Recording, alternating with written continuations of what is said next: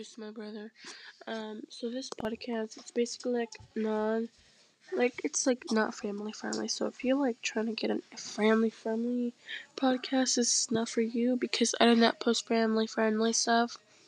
It's basically about my life, nothing else, nothing special, you know. But uh, yeah, stay tuned for more episodes.